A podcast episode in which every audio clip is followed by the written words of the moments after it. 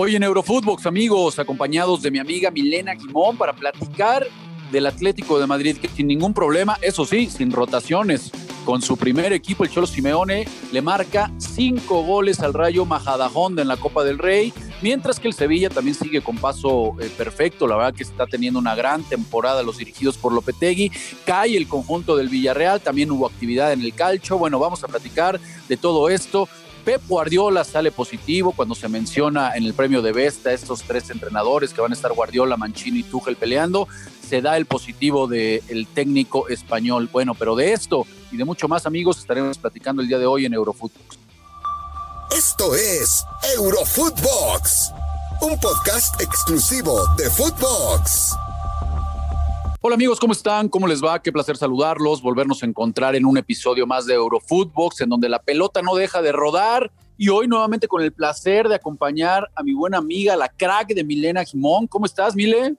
Hola Rafa, muy bien. Seguimos de copas y aquí, por supuesto, atentos a lo que ha ocurrido. Una jornada muy interesante que nos ha dejado resultados para analizar. Y bueno, a la espera de lo que pueda ocurrir ¿no? con los partidos pospuestos, sobre todo el que queda pendiente el día de hoy de la Copa de Inglaterra, donde evidentemente Liverpool por esa cantidad de bajas y Arsenal también van a tener que jugar dentro de unos días. Así es, la verdad que no, no deja de pegar este bicho, está, está con todo, ya vemos que cada vez se suspenden más partidos, futbolistas que están cayendo, Guardiola también salió hoy positivo en COVID, pero bien lo mencionas, la pelota final sigue rodando y bueno, el que jugó hoy fue el conjunto del Atlético de Madrid, que no como lo platicábamos ayer, Mile, entre el Barcelona y el Real, que por momentos sufrieron y tuvieron que venir de atrás para sacar el resultado en esta tercera ronda de la Copa del Rey. Bueno, sin ningún problema alguno hoy los del Cholo Simeone cumplen con el trámite eh, al ganarle al Rayo Majadahonda sin problema con un resultado contundente de 5-0. Joao Félix, Griezmann, Luis Suárez, Lodi y Mateus Cuña. Mandó plantel alternativo, un buen momento el Atlético de Madrid, pero sí, Mile, y te quería preguntar qué tanto le va a afectar. La mala noticia es que abandona el terreno de juego Antoine Grisman. Sí, bueno, la verdad que a mí me ha sorprendido que no han utilizado la rotación, ¿no? Ayer Ancelotti demostró que el equipo no está para rotación después de la derrota frente al Getafe en Liga, eh, así que quería asegurar esa victoria en Copa del Rey. Y lo mismo el Cholo Simeone, ¿no? Un equipo bastante titular dentro de todo, con, como bien lo nombrabas, ¿no? Y, creo que lo de Grisman da muchas preocupaciones porque entró 10 minutos, hizo un golazo, pero en definitiva sale lesionado y veremos cuál es el alcance de esa lesión eh, y preocupa de cara a lo que va a ser la Supercopa, que se disputa nada más en unos días eh, a ver qué puede ocurrir con el jugador que la venía rompiendo con el Atlético de Madrid, a pesar de que creo que está comenzando a tomar regularidad este equipo. Ya son dos partidos sin que reciba goles y ahí está la clave del éxito de los equipos del Cholo Simeone, cuando atrás se ve una defensa sólida y no se ha visto en esta temporada, pero bueno, que acumule dos partidos sin que le hagan goles es algo muy importante para él. Totalmente de acuerdo, ahí es en donde siempre ha radicado la, fortaleza de, este equipo del Cholo Simeone, porque sí estaba viviendo, la verdad, bastantes tumbos en, la liga, como bien lo mencionas, ya tiene ahí abajito al Barcelona, que se hablaba de que era el equipo que estaba en crisis y ya lo está acechando eh, sin ningún problema para poder tal vez arrebatarle algún lugar, entonces hablábamos de que era el equipo que mejor se había reforzado, que tenía una plantilla realmente extensa y no estaba jugando o no está jugando conforme a la calidad, me parece, del plantel. Sin duda alguna que, como dicen por ahí, los goles son amores, los triunfos calman la, calman la tempestad al final del día y seguramente con esto el Cholo Simeone llegará mucho mejor a este partido de, de la Superliga. Ahora, entre otros resultados, mi querida Mile, también avanza el Sevilla, que ese sí hay que decirlo, ¿eh? el Sevilla con Lopetegui, caray, qué bien están haciendo eh, las cosas. Sí, sí, sí, un Sevilla que siempre ha sido, a ver, eh, desde que está Monchis eh, como director eh, deportivo, es un, es un señor o un profesional que sabe captar mucho talento, que compra barato y vende caro, y así se ha mantenido el Sevilla siempre entre los grandes de España. Y, la verdad que yo aprecio que le vaya bien y que PTI además tenga la oportunidad ensamblar un equipo competitivo y que está luchando todos los frentes. Eh, a, mí me dan gusto esas cosas cuando un equipo que no necesita fichar jugadores por 80 millones de euros, eh, sino lo ficha como corresponde, por, por, menos dinero, sobre todo considerando la crisis mundial que hay, eh, me parece que sabe hacer muy bien las cosas para poder mantener esa lucha por el campeonato. Así que bueno, este Sevilla también sigue de buena manera, como lo que decíamos, el Atlético de Madrid para cerrar ya lo del colchonero, va a tener un mes muy intenso con el Villarreal, con el Atlético Club de la Supercopa, después el Valencia eh, en la primera edición y posteriormente el Barcelona para ya entrar en febrero y esperar el partido de Champions. Bueno, el Sevilla va a tener algo similar eh, y dentro de todo son los dos equipos que están luchando para mantener esos primeros puestos eh, y buscar recortar distancia respecto al Real Madrid. Creo que el Sevilla tiene más chance porque son solo cinco puntos y un partido menos, pero los dos necesitan de los puntos para meterse en Champions en la temporada que viene. Ahora, diste, dicen la clave, ¿no, Mile? El, tema de Monchi.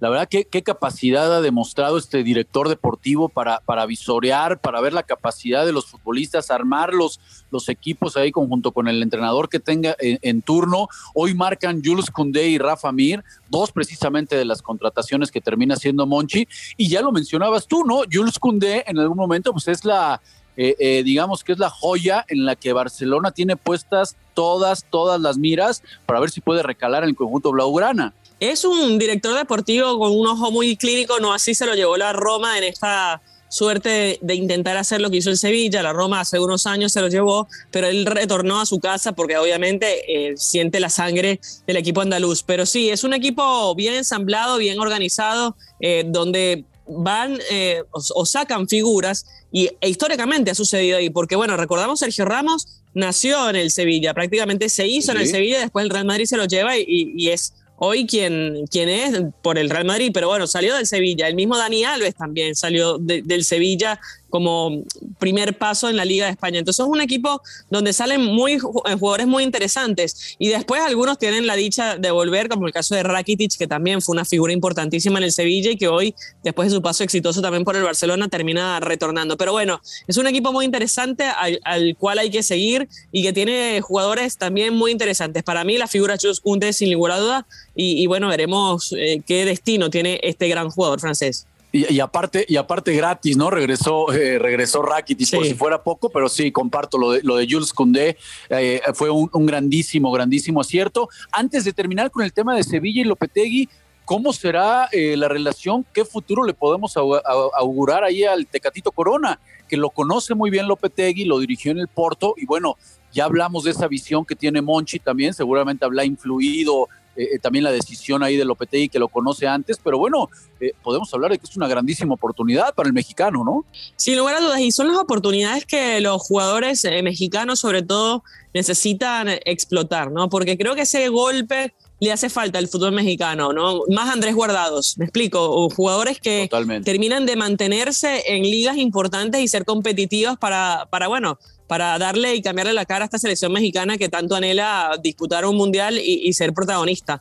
Eh, así que bueno, yo creo que es una liga oportunidad que va a tener en un Sevilla que necesita rotaciones porque está todavía pendiente de, distintos frentes. Eh, y bueno, veremos qué ocurre con el mexicano en esta oportunidad y Lopetegui. En donde, en donde hablábamos muy bien, Mile, y hoy tuvo un descalabro, fue del Villarreal de Unai Emery. Habíamos hablado que el Villarreal venía haciendo muy bien las cosas con Unai Emery, tanto en competencia europea como en la liga, y hoy sufre un descalabro complicado en la Copa del Rey porque cae frente al conjunto del Sporting de Gijón. ¿Será que esto le viene bien al Villarreal para ya más bien enfocarse, dejar esta competencia? Porque bueno, al final del día es un equipo que no le alcanza para competir en, las, en, los tres frentes. Y yo no sé si esta derrota, eh, por supuesto en lo anímico puede pegar, pero por ahí le sirve una Emery para nada más enfilarse en lo que es la liga y por supuesto en la competencia europea que tienen turno más adelante.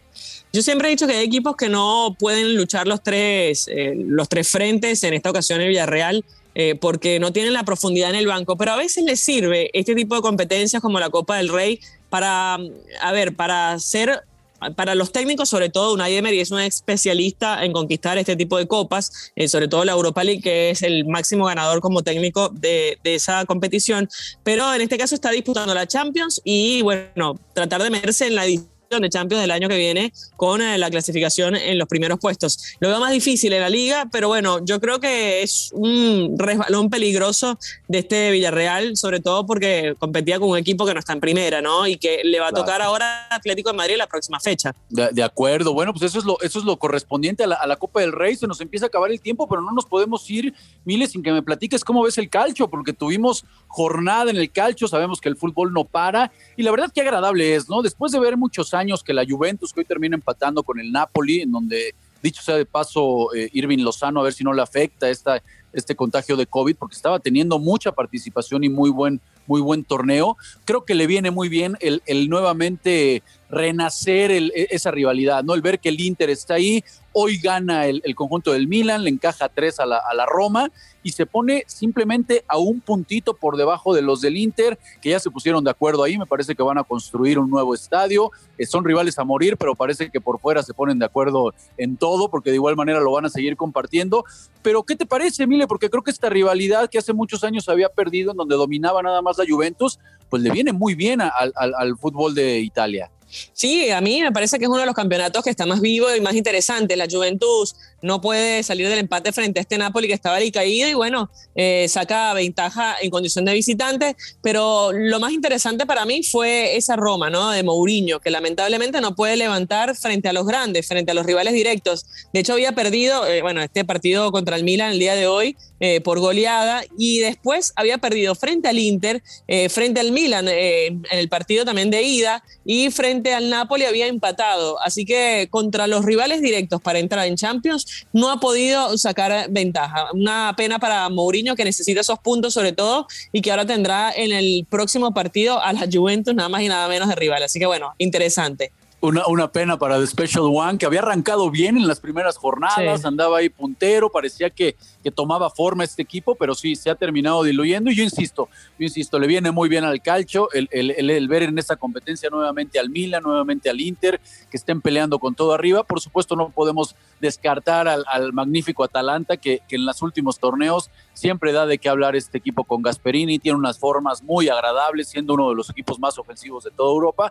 Entonces sí, está caliente el calcio y la verdad que muy, muy atractivo. Mile, antes de despedirnos, fíjate, ya lo, ya lo mencionábamos, da positivo Guardiola, caray, es una pena, son ya, me parece, 18 los contagios, eh, contabilizando por supuesto el técnico que tiene el Manchester City, pero hoy eh, sale una nota, sale una nota por ahí en donde se menciona, digo, ya sabemos que de repente hay mucho, mucho periodismo sensacionalista, mi querida Mile, pero sale una nota en donde eh, se pudiera advertir que si Leo Messi no termina por ganar la Champions, que me parece que es una vara muy alta, no puede, no puede depender nada más de él, pero que si no consigue la Champions con el PSG, estaría posiblemente partiendo del conjunto parisino. ¿Cómo ves? ¿Le damos credibilidad a esta nota o simplemente es por tirar, por tirar por ahí petardos nada más? Mira, yo creo que la verdad que darle toda la responsabilidad a, a Messi sería absurdo, ¿no? Pero sí, evidentemente lo trajeron para ganar la Champions, porque lo tienen completamente el equipo adecuado para ser un candidato.